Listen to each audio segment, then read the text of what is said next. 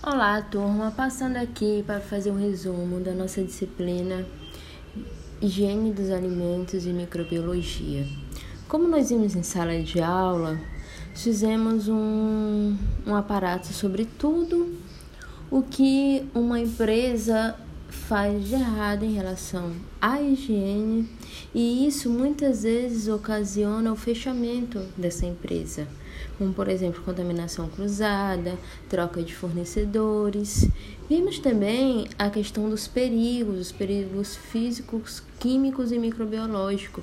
Inclusive, a atual situação do nosso país que estamos vivendo, nós podemos é, comparar com um desses perigos que se encaixa no perigo microbiológico, o coronavírus.